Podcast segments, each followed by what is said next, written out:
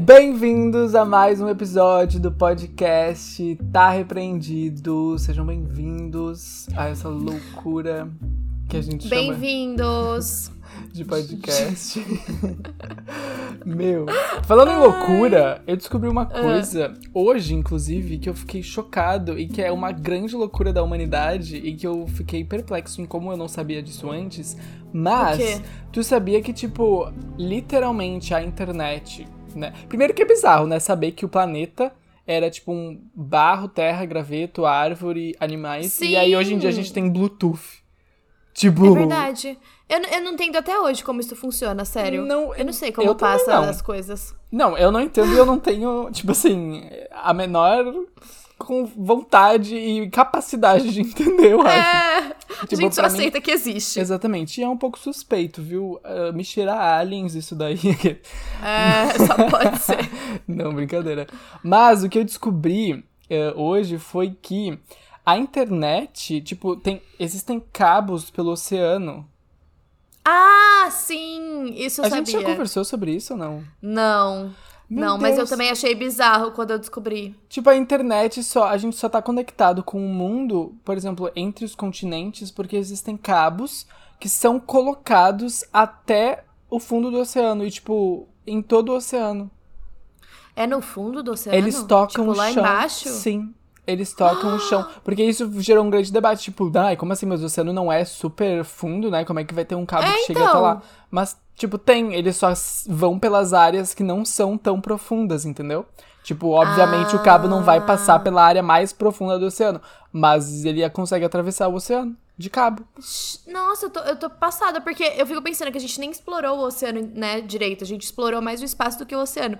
E aí, como que eles sabem, né, exatamente os lugares onde tem que cair os cabos?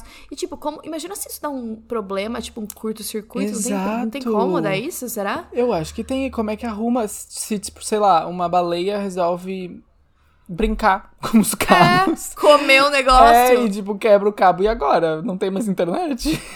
É, verdade. Mas, tipo. Nossa, eu tô muito confusa agora, sério.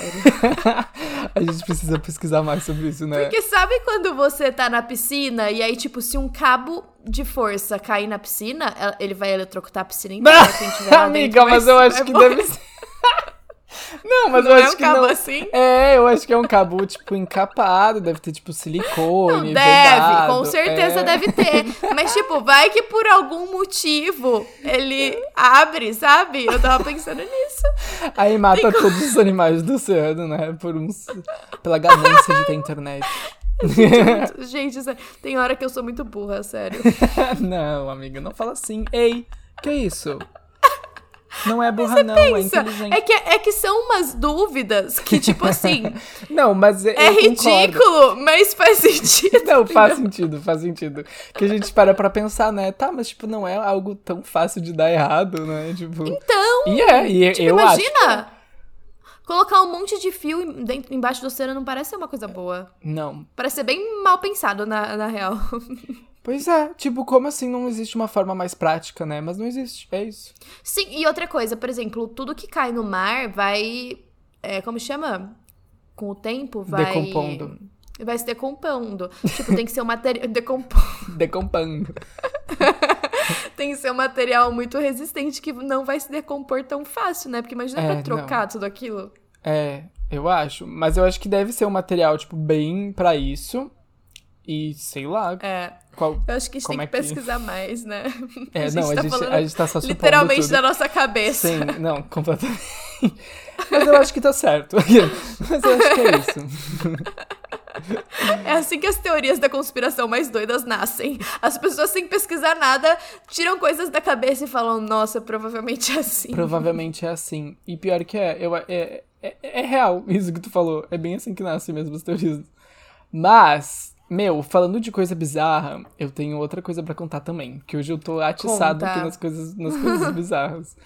Tá, bom, eu já falei aqui nesse podcast que eu né, morei um tempo na Austrália. E eu sou muito fã da Lady Gaga, tipo, Little Monster, desde que tinha dois aninhos de idade, tipo, lá na barriga da minha mãe eu já cantava Bad Romance.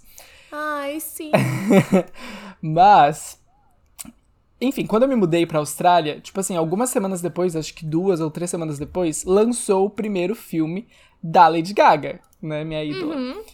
E agora eu me mudei pro Rio de Janeiro, como todo mundo, né, já tá sabendo. E, tipo assim, duas semanas depois vai lançar o segundo filme dela. Tipo, Meu, chance? Eu tenho certeza que ela pensou exatamente nisso. Ela falou, tem que ser agora pra lançar o segundo cara, filme. É muita conexão pra não ser algo premeditado. Eu acho, eu acho também. Com certeza ela lembrou de você. da conexão de fã que vocês têm. Eu acho que foi. Mas, bom, fa- falando nisso, sim, que me veio na cabeça agora, eu acho que é com muito orgulho, né, que a gente pode dizer que o episódio de hoje ele é patrocinado pela Universal Pictures para divulgação do filme A Casa Gucci. Casa que- Gucci! Exatamente, que é o segundo filme da Lady Gaga que vai lançar, que né, não é da Lady Gaga, mas a Lady Gaga está atuando nesse filme, que a gente tá super ansioso pra assistir. O filme vai estrear somente nos cinemas na quinta-feira, dia 25 de novembro, que é a próxima quinta-feira agora. Se vocês estão ouvindo esse episódio no domingo, né, obviamente. E pra quem não sabe, o filme é baseado numa história real e um crime que chocou toda a família Gucci. E uma curiosidade também é que o filme foi lançado agora em 2021, no mesmo ano em que a Gucci completa 100 anos de existência. E aí hoje a gente vai contar o caso pra vocês. Meu, é, esse caso ele é muito bizarro, né? Tipo, porque o crescimento, né, da Gucci no mercado de luxo fez com que essa polêmica, né, do caso fosse literalmente colocada embaixo dos tapetes temporariamente, né? Uhum. E o É, eu, eu particularmente não sabia de que isso tinha acontecido antes de começar a pesquisar para o filme. Então, Quando eu vi que ia lançar o filme, aí eu fui atrás pra saber qual que era a É, história. pois é, eu já tinha ouvido falar, porque tem um livro sobre o, o, o filme, né, que é, que é... Nunca li, mas eu acho que deve ser muito bom, porque é bem conhecido. Então eu já tinha ouvido falar, mas nunca tinha pesquisado de fato. Mas, assim, eu tô muito ansioso por esse filme, porque o filme ele é do diretor Ridley Scott, e que é um diretor maravilhoso, que né, tem uma carreira brilhante. E dizem, né, o que o filme pretende é trazer a história, né, essa história chocante, pros olhos do público novamente e com muitos detalhes. Então, assim, é tudo que a gente precisa.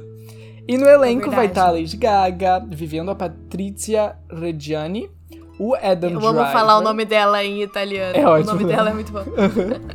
o Adam Driver, que vai fazer o Maurizio Gucci, o Al Pacino, que vai ser o Aldo Gucci, o Jared Leto, que tá quase reconhecível no papel de Paolo Gucci, né? Tu literalmente olha o cartaz do, do filme e não, dá... Não, eu não reconheci. Eu Falei, gente, cadê ele?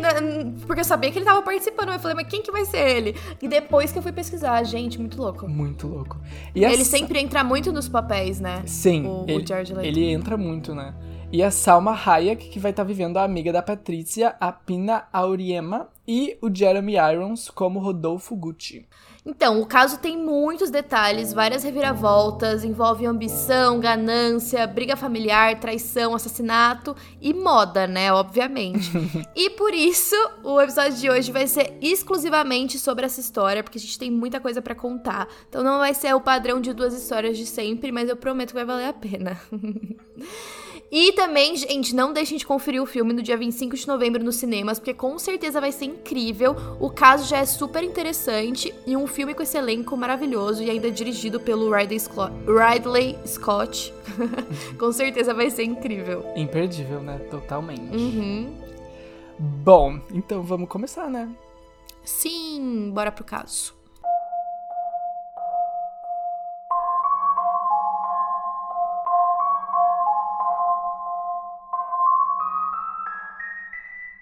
Bom, gente, pra quem não conhece, a gente vai falar um pouquinho sobre a história da Gucci, porque, né, esse caso ele envolve briga em dentro da família da Gucci, então a gente é importante a gente saber um pouquinho o que estava acontecendo na época, né?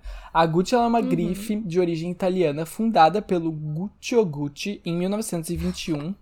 Ele era porteiro do Hotel Savoy em Londres. Eu posso só fazer um, um, um adendo? Eu acho incrível que o nome dele era Gucci Gucci. Sim. Gente, maravilhoso, sério. Não, loucura, né? Guccio Gucci. É, exato. Tipo, sobrenome. O nome dele é só uma letra a mais do que o No sobrenome. É incrível. Eu amei esse nome. É. Eu amei também. Fonético, né? Mas enfim, ele trabalhava no Hotel Savoy em Londres quando ele decidiu ter a própria marca de malas. Inicialmente, né, a Gucci começou com peças de couro fabricadas de forma artesanal pela família mesmo ele produzia artigos de luxo de couro para viagens e um pouco depois equipamentos equestres. A marca expandiu pro vestuário, né, por conta da escassez do couro no país. É, durante os anos 30, os filhos do Gucci, o Aldo, o Vasco e o Rodolfo trabalharam na marca, e ele também tinha uma filha chamada Grimalda Gucci, que foi dispensada dos negócios por ser mulher. Inclusive, ela até processou o pai por causa disso, mas acabou que não deu em nada. E esse é um detalhe importante, né, até pro futuro, né, pra gente entender um pouco como funcionavam os negócios da marca e, e a treta que vai rolar depois. Uhum. A expansão do Império da Itália para os Estados Unidos se deu por conta dos filhos dele, que a partir de 1950. O Gucci faleceu poucos dias depois da inauguração da primeira loja da Gucci em Nova York, que foi em 1953. E os anos 50 seguiram como uma era de ouro para Gucci e a marca virou tipo uma das peças favoritas dos, das celebridades de Hollywood. Em 1960, é. a Gucci ela se expandia pelo mundo, mas os conflitos entre a família só aumentavam cada vez mais. As brigas entre os irmãos, uh, entre os sobrinhos, entre pai e filho, literalmente todo mundo brigando quase, colocou uhum. a Gucci diversas vezes à beira da falência. Uhum. Exato. E aí agora a gente vai entrar mais especificamente na história do Maurizio Gucci, que é um dos personagens principais dessa treta toda. E ele era neto do Gucci e filho de Rodolfo. Ele nasceu no dia 26 de setembro de 1948 em Florença, na Itália, e em 1972 ele se mudou para Nova York para trabalhar na Gucci com o tio dele, o Aldo. Isso porque o pai dele viria a falecer logo depois, né? Exato. E ele também conseguiu tirar os outros primos, o Paolo, o Roberto e o Giorgio, que também eram para trabalhar na marca, mas ele tirou eles da jogada. Então ele era bem ambicioso. Totalmente. No início dos anos 80, ele vivia numa cobertura luxuosa que foi dada para ele de presente pelo pai. Nessa mesma época, ele já tinha conhecido a Patrícia Rediani em uma festa.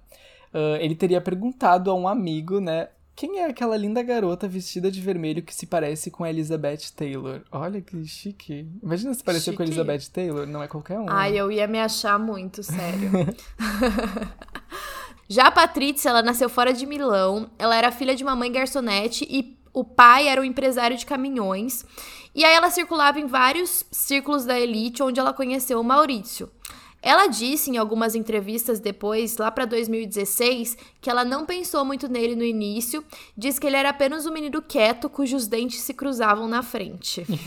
Deu uma esnobada, né, no início. Deu. Enquanto ele chamou ela de Elizabeth Taylor, olha o que ela fala. Né?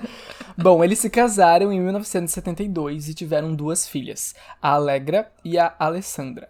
E nessa época já, eles já tinham um chalé de esqui em San Moritz e uma casa de férias em Acapulco e uma fazenda em Connecticut. No início do relacionamento, o pai do Maurício não aprovava a união dos dois e ele chamava a Patrícia de uma oportunista que só tinha o dinheiro na mente, tipo gold digger literalmente, né?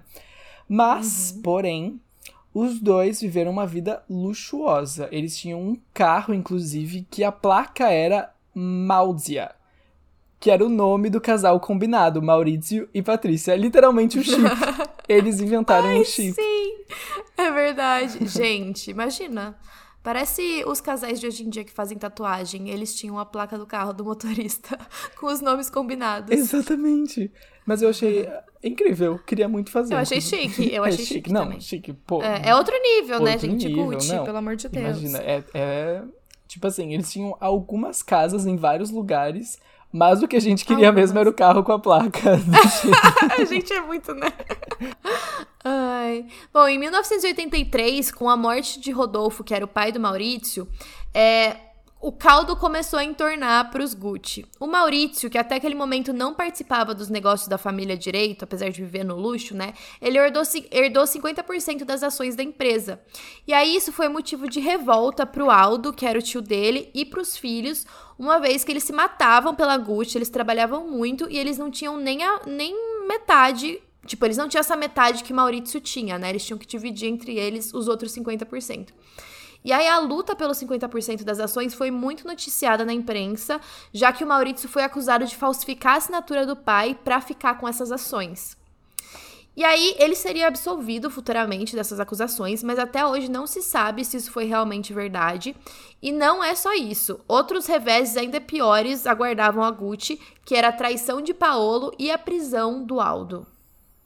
Depois de herdar as ações, o Maurício queria revitalizar a Gucci, queria mudar algumas coisas, mas para isso ele precisava tirar o Aldo da presidência antes, né? Porque era o Aldo e o Paolo que mais estavam vivendo a marca, né? O Maurício estava ali vivendo aquele romance com a Patrícia e tal, então ele estava meio desligado disso até o momento.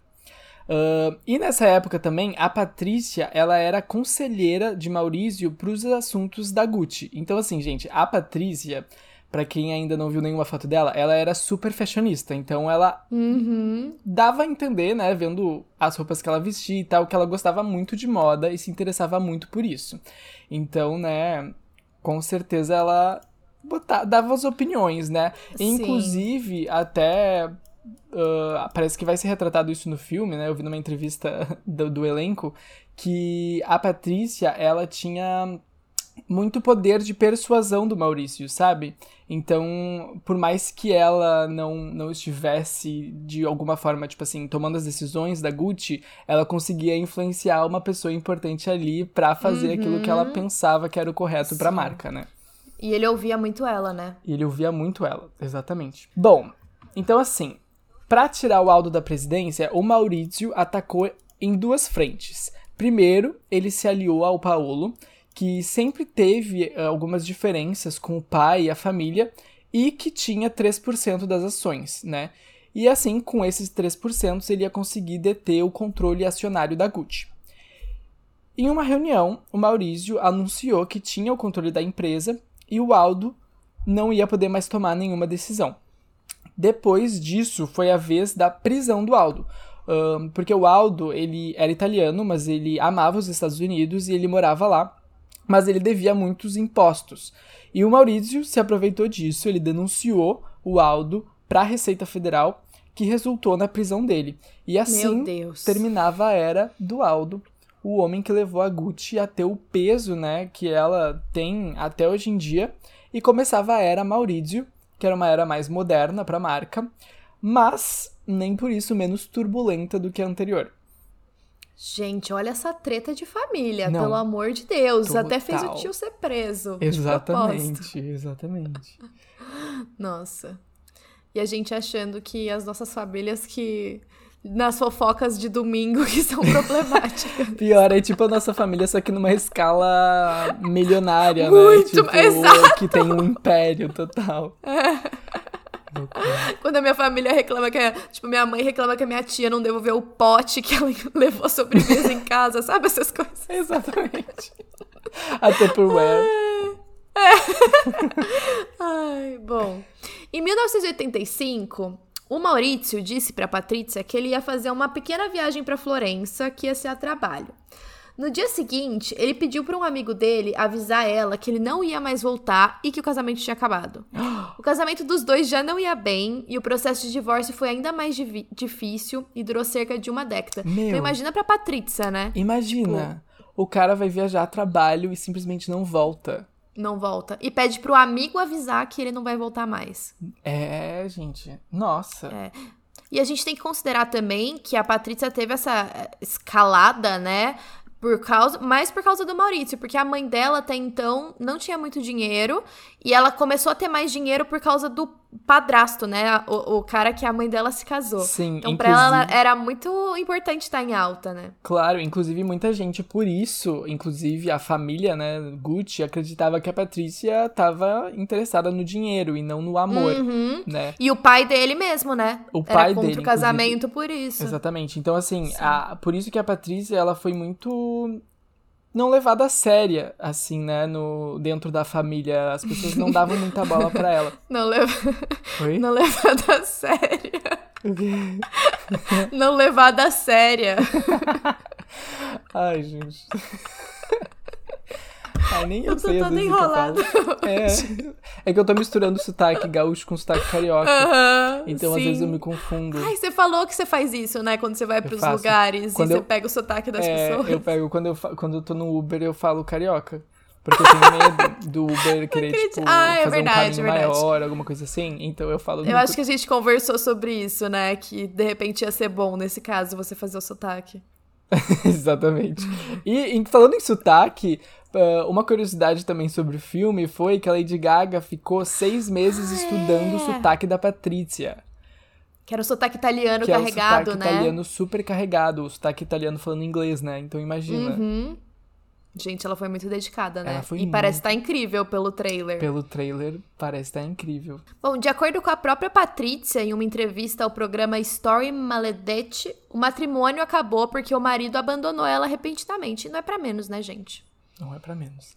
Bom, ao mesmo tempo, o Aldo estava procurando vingança e acusava o Maurício de ter forjado a assinatura do pai em diversos documentos para evitar o pagamento de taxas de herança e tal.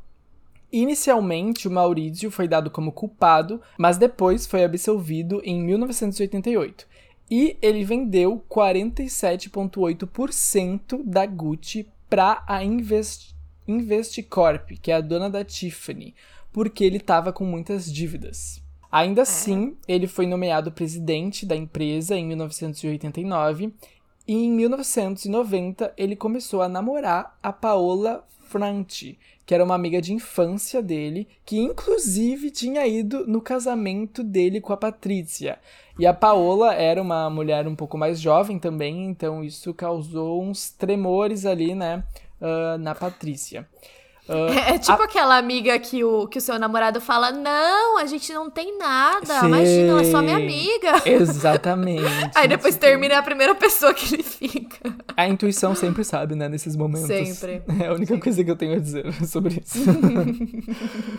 Bom, o Maurício e a Paola, eles tinham muito em comum, que era os dois tinham um casamento fracassado. Ai, que triste. Olha só, se juntaram no- na tragédia. E eles ficaram juntos por cerca de cinco anos, né? Eles tinham um apartamento de luxo em Milão. Claro, tudo pra eles era de luxo, né? Tipo, eles não É. iam. Não tinha como. Enquanto isso, as finanças iam de mal a pior, principalmente dentro da Gucci. O Maurício foi culpado por gastar várias quantias enormes e super extravagantes de dinheiro na sede da empresa em Florença e em Milão, e as finanças estavam no vermelho de 1991 até 1993. Então, não dá nem pra imaginar como que tava a vida dele nessa época, né? Passando por um divórcio que não tinha fim, a Gucci, tipo, explodindo, quase indo à falência. Tinha Nossa. muita coisa acontecendo, além das brigas de família, né? Imagina o Além climão das- que ficou depois que ele tirou todo mundo da empresa, praticamente. Exato, parecia que tudo tava dando errado, né? Tipo, a vida Uhum. pessoal, a vida financeira, a vida profissional, tava tudo meio que desgastado Uma ali. bagunça. Exatamente, uma bagunça. Nesse meio tempo, em 1992, a Patrícia, ela teve que passar por uma cirurgia bem delicada depois de descobrir que tinha um tumor no cérebro. E em uma entrevista ela disse que o ex-marido dela, o Maurício, não foi visitar ela e não prestou nenhuma ajuda nesse momento, né, tão sensível que ela estava vivendo. E ela ficou bem magoada com isso, e uma gravação dela enviada pro empresário dela foi um dos primeiros indícios de que ela estava disposta a se vingar do Maurício. Em um trecho da fita, ela disse que ela não daria nenhum minuto de paz a ele e que o inferno ia chegar até o Maurício. Credo, gente, mal ele sabia. Mal ele sabia. Bom, enquanto isso, Maurício tinha várias outras preocupações, né, do que visitar a ex-esposa no hospital, por exemplo. E ele não tinha mais nenhuma alternativa além de vender o restante das suas ações da Gucci para a Investcorp em 1993, que deu o valor de 170 milhões de dólares. E aí ele terminou a associação da família Gucci com a empresa, o que é bem Meu triste, né? Deus. Foi por água abaixo. Não, sim, é bem triste, mas também ele vendeu por 170 milhões de dólares em 93. Imagina quanto é isso Quanto hoje, é gente. isso hoje? Não faço nem ideia. Também não, mas pra ver o poder, Deve né? ser muito Tipo, dinheiro, A é. marca tava indo, tava indo à falência e tal, ele tava com muitas dívidas e ele ainda vendeu ela por 170 milhões de dólares. Uhum. É, É que eu acho que muita gente viu o potencial na Gucci também, né? claro, Que era imagina. muito famosa. Com certeza. Com certeza. Uhum. E até hoje, né? Não é à toa. Até hoje, até hoje. Bom, de acordo com a Patrícia, ela tava com muita raiva do Maurício por conta de muitas coisas naquela época. Ela mesmo disse isso. Mas, acima de tudo, isso, né, perder o negócio da família foi estúpido. Foi um fracasso, ela tava com muita raiva, mas não tinha nada que ela pudesse fazer. Uh, mas ela chegou a afirmar que ele não deveria ter feito isso com ela. Então, assim, aqui a gente consegue ver que a Patrícia, além de estar tá magoada, né, com o término do relacionamento e tal, e tudo que ela viveu, ela ainda também tava puta por conta uhum. dele ter vendido a marca, né? Ter meio ali que acabado com o negócio da família, porque ela se importava com isso também, né? Sim. Aí ela deixa claro. E ela, prova... e ela provavelmente deveria acreditar que se ela tivesse lá ainda ajudando como conselheira, talvez isso não tivesse acontecido. É, eu desconfio. Eu desconfio. É, eu também. Quando o divórcio do Maurício e da Patrícia finalmente foi resolvido em 1994, ele começou a planejar o casamento com a Paola em Saint-Moritz. Ah. Nem sei se é assim que fala. Na Suíça. É na Suíça? Achei que era na França. Parece, Mas né, agora descobri nome. que é Suíça.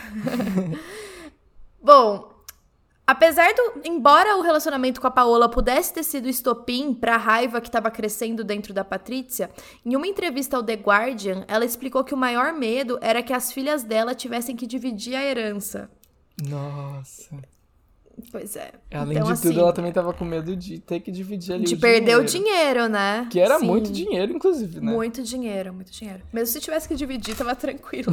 é, exatamente. em uma conversa no Story Maledette, ela disse: Eu tenho que admitir que por um tempo eu realmente queria me livrar dele. Eu queria fazer isso e por isso andava pedindo às pessoas que o fizessem. Mas minhas intenções terminaram aí. Era uma mera obsessão, um mero desejo. Que esposa nunca disse: Eu mataria aquele cara? Que esposa nunca disse eu mataria aquele cara, gente. É... Como assim? Ah, mas assim, dá pra entender aquela coisa de tipo, nossa, vontade de matar ele, que você fala da boca pra fora, né? Mas é óbvio que ela não falou desse sentido. é, Bahia que tá. É da boca pra fora até não ser. É, até certo ponto, né? Pra algumas pessoas é da boca pra fora. Exatamente. Não é pra todo mundo. Mas assim, ela, essa frase dela, que esposa nunca disse eu mataria aquele cara. Ai, eu, eu espero que a minha mãe nunca tenha dito isso do meu pai. É, é verdade. Pelo menos. Tipo, eu achei meio tóxico, assim, da parte dela, isso daí. É, não, mas eu acho que se for de brincadeira, tipo, nossa, queria te matar agora, né? É, é ok. Ai, amiga, eu tô ficando As pessoas não falam isso na sua vida? amiga, eu nunca ouvi isso. Ô, louco! Nossa, gente! Sempre que eu tô numa conversa com um amigo, alguém fala, nossa, que raiva, eu queria matar ele. Tipo, Não. mas. Tá, sabe? sim, sim, entendo, entendo. Tipo, exagero. Nesse sim, sentido, não. eu digo. Ah, tá, sim, não, eu, eu tinha entendido que tipo, você tava ai, naquela pra hora eu pessoa. queria matar ele. Tipo, para a Ah, pessoa, ai, que não, vontade de te não, matar. não. Tipo, Não, então, não, um não, não, isso não, pelo amor de Deus. É, é um pouco estranho. Não, daí não. Bom, e agora a gente vai pro momento fatídico, porque tudo se concretizou no dia 27 de março de 1995, quando Maurizio Gucci foi surpreendido com quatro tiros de um assassino de aluguel nos degraus ao lado de fora do escritório dele. Assim que ele chegou ao trabalho, três foram nas costas e um na cabeça. Naquele mesmo dia havia apenas uma palavra no diário da Patrícia Reggiani, que era Paradisos, que significa paraíso. Pesado. Nossa, profundo, né? Uhum. Bom, com o assassinato a queima-roupa, parecia um caso fácil de se resolver pela polícia, né? Mas Uhum. a família Gucci estava envolvida em tanta treta, em tanto drama familiar e era todo mundo brigando com todo mundo por conta, né, da fortuna do império, Uhum. que os policiais ficaram até um pouco perdidos. Eles pensaram que o assassino podia ser literalmente um parente de sangue do Maurício. Uhum. Com certeza, acho que é a conclusão mais óbvia, né? De É. primeiro momento. Uhum. Bom, a Patrícia era uma das principais suspeitas de ordenar o assassinato do Maurício, mas tinham provas para comprovar o envolvimento dela. O caso ficou aberto por dois anos, mas uma nova investigação foi- fez com que ela fosse finalmente condenada, junto com outros personagens. Eita, o que rolou? Sim. Tinham muitas evidências contra a Patrícia. Primeiro que ela tinha compartilhado com os amigos e repórteres que gostaria que, Mauri que o Maurício tivesse morto. É, essa parte a gente, ela deixou bem clara, né? É, sim. Não tem nem vergonha, né? Mesmo assim, durante o julgamento, ela manteve a inocência dela. Os advogados diziam para o tribunal que as ameaças eram as divagações de uma mulher com distúrbios mentais, de acordo com o New York Times, eles publicaram isso. Mas um painel psiquiátrico chegou à conclusão de que ela era mentalmente competente nessa mesma época. Então, não tinha como declarar qualquer coisa assim. Em 8 de janeiro de 1997, a polícia recebeu um telefonema anônimo que informava que havia escutado um porteiro noturno de hotel se gabar de ter recrutado um assassino de aluguel pro, pra matar o Maurício, né? Olha, a importância da fofoca aqui, né? É, Ela exatamente. ficou de ali no que o porteiro tava falando e ó, pum, ligou pra polícia. e essas pessoas, né, tratavam-se do de Ivano Savioni e o Benedetto Seraulo, que supostamente foi o responsável por realizar o crime. A ponte entre a Patrícia e o assassinato era ainda mais longa. Pelo que se sabe, foi a amiga dela e vidente Giuseppina Auriema, conhecida como Pina, que contatou o porteiro. Ele negociou a morte com Horácio Cicala, que contratou o assassino de aluguel e foi o motorista de fuga na cena do delito. Então, gente, a gente tem que fazer um quebra-cabeça aqui para entender quem que falou com quem Que e como que foi essa onde, conexão. que fez o quê, Sim. exatamente. É que é muita gente envolvida também, né? Muita, muita. Exato. E como que isso não vazou antes, né? Não tem nenhum fofoqueiro ali no meio. Bom, teve um fofoqueiro, né? É, teve alguém que ouviu e captou ali a mensagem. É. Bom, a Patrícia, ela tentou apontar o dedo, né, pra médium, pra amiga dela, dizendo que a Pina era quem tava por trás de tudo e que, tava, e que ela tinha tentado chantagear a Patrícia. E ela, inclusive, disse uh, pros jurados, né, no dia, abre aspas, nunca deixe uma raposa amiga entrar no galinheiro. Mais cedo ou mais tarde pode ficar com fome. Nossa. Nossa, gente, eu não ia lembrar disso na hora do julgamento pra falar. É aquele tipo de coisa, né? Que, tipo, tu, tu discute com alguém e depois tu pensa, ai, eu deveria ter dito isso. Eu devia ter falado isso. Exato. Vai, ela lembrou. Bom, mas, no entanto, ela se contradisse, né, no dia do julgamento, durante o interrogatório. A, porque a Patrícia disse que pagou a Pina 360, 365 mil dólares e ela disse que valeu a pena cada centavo. Então, assim, Não dá nem pra defender, né? é, ela Tipo, meio que se incriminou ali, né, nessa frase. Sim. Exatamente. Se alguém tinha dúvida, agora não tem mais. Bom, Todos esses personagens foram condenados e presos. Naquele ano, Patrícia e Cicala receberam sentenças de 29 anos cada, e Savione e Pina foram condenados a uma pena de 26 e 25 anos, respectivamente. Nenhum deles cumpriu a pena inteira, sendo liberados antes do previsto. E de acordo com os promotores, os motivos né, que levaram eles a serem incriminados era uma mistura de dinheiro, inveja e res- ressentimento acerca do seu ex-marido, mais especificamente da Patrícia, né? Uhum. Eles argumentaram também que ela queria o controle sobre a Gucci e também queria evitar que o Maurício se casasse com a Paola. Isso porque o casamento cortaria a pensão dela pela metade, além das filhas terem que dividir a herança, né? Sim, agora imagina isso na época, né? Tem todas as, teve todas as tretas, né? De ter vendido a Gucci, da, de ter passado a perna no primo, no tio, em todo mundo da família pra ficar com o controle da Gucci e aí depois vender. E aí depois a ex-mulher dele matar, tipo, literalmente encomendar o assassinato dele. Tipo, foi muito Gente, chocante. né? Muito chocante. E foi 100% abafado, né? E foi 100% abafado. Assim, na época até que repercutiu, mas, tipo assim, a, a Gucci muito- conseguiu abafar de uma forma que, inclusive, a gente não sabia direito sobre esse É. caso, né? Não foi um super escândalo, né? É, exatamente. A Patrícia, ela ficou na prisão por 18 anos e foi liberada em outubro de 2016. Em 2013, ela saiu da prisão e disse numa entrevista para o jornal Il Giornale, abre aspas, naquela época, que seria 1995, eu estava convencida de que uma criatura como ele, o Maurício, não merecia viver. Por quê? Nunca contarei. Hum, misteriosa. Ela é uma figura enigmática, né? Ela tipo, é. ela se mostra enigmática. Ela Ela, fala, dá um- umas frases de efeito e tal. É, Bom, o ela solta algumas coisas e depois fala que não vai falar mais. Exato, exato. O repórter perguntou, né, Patrícia, por que você contratou um pistoleiro pra matar Maurício Gucci? Por que você mesmo não atirou nele? Como se ela não pudesse se conter na hora, ela respondeu: Minha visão não é tão boa. Eu não queria errar. Gente, olha que afrontosa. Eu tô até arrepiado, juro. Né? Eu tô até arrepiado.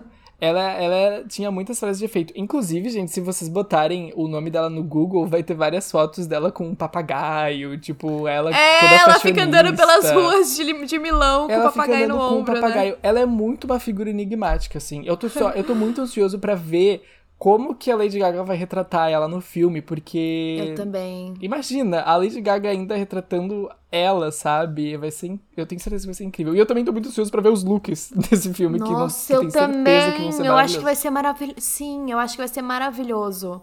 Tipo, deve ser tudo lindo. Sabe aquele filme que você vê tudo impecável? Sim, exatamente. Bom, como a gente comentou, a Patrícia vive hoje na própria bolha dela, muitas vezes vista vagando por Milão com um papagaio no ombro.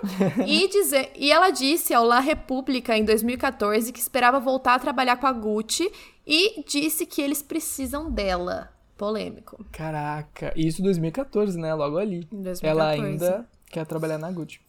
Imagina agora que estão fazendo um filme e que ela é uma das personagens principais, né?